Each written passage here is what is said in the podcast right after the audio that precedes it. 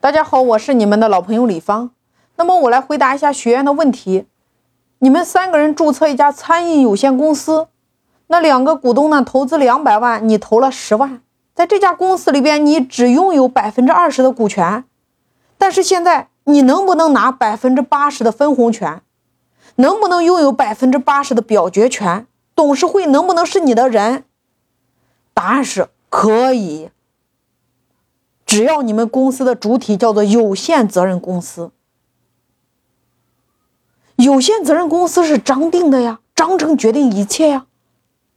你在章程里边，你只要写明白了，你们公司成立之后，不管别人投资多少，公司股东都有你指派，你在公司有绝对的话语权，每年的收益你要拿百分之八十的分红，其他的投资人只能拿那百分之二十。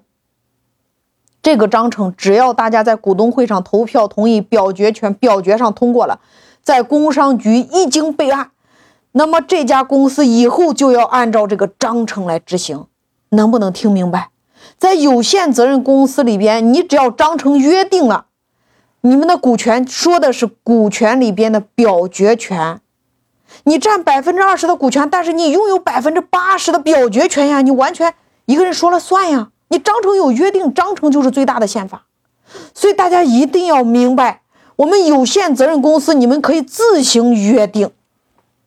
所以说，对于有限责任公司在章程里边，你们完全可以自行约定。你要约定是什么样，那就是什么样的。你只要在工商局已经备过案了。所以说，大家一定要明白，在有限责任公司里边，你控制董事会。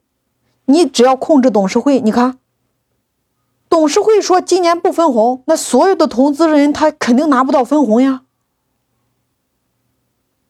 所以你一定要明白，章定的，你们所有的东西都可以提前进行约定。